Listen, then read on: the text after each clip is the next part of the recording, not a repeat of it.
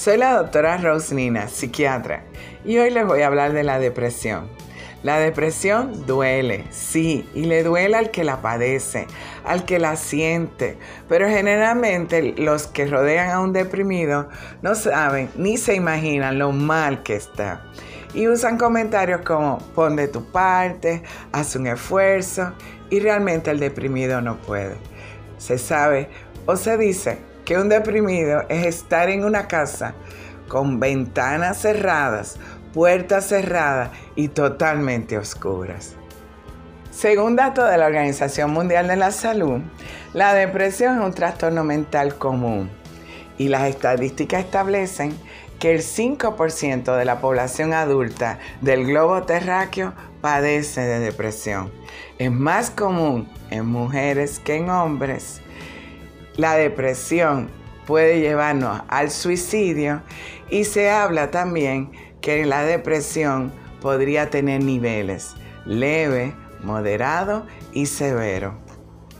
Según el nivel de la depresión, sea leve, moderado o severo, tenemos una diversidad de diagnósticos. Esto pueden ser distimia, depresión menor, depresión bipolar, depresión situacional. En la mujer puede ser característico el trastorno difórico premenstrual, la depresión postparto, tenemos la depresión debido a sustancia, depresión por enfermedades médicas y la depresión mayor. Los síntomas que aparecen en la depresión comúnmente se caracterizan por humor depresivo y se acompaña de otros grupos de síntomas, por ejemplo, alteraciones en el sueño. Tenemos que un la persona que se acueste a dormir y se despierta a la madrugada a partir de las 3 de la madrugada y no concilia el sueño, esto se considera un síntoma característico de depresión. Este es insomnio matinal. Está también lo contrario, que duerme demasiado, 10, 12 horas, y esto se considera un síntoma llamado hipersonia.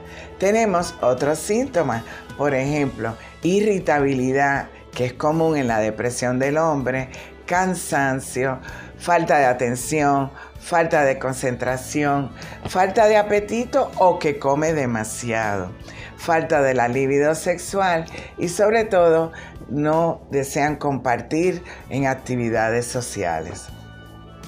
Y tenemos un síntoma que ocurre en la depresión mayor sumamente preocupante, que son las ideas suicidas que puede llevar al suicidio al paciente. Existen tratamientos por psiquiatría con psicofármacos, es decir, antidepresivos. Pero podría existir la posibilidad que el 30% de los pacientes deprimidos no respondan al tratamiento con psicofármacos, convirtiéndose entonces en una depresión resistente. Es ahí que entran las terapias del nuevo mundo de la neuromodulación como la estimulación magnética transcranial repetitiva, que en este caso ayuda a la remisión de sus síntomas.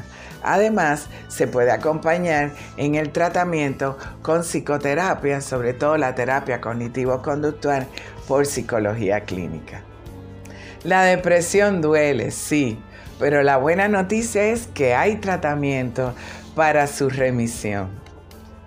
Y recuerda, que para mantener el equilibrio en la vida necesitamos de salud mental.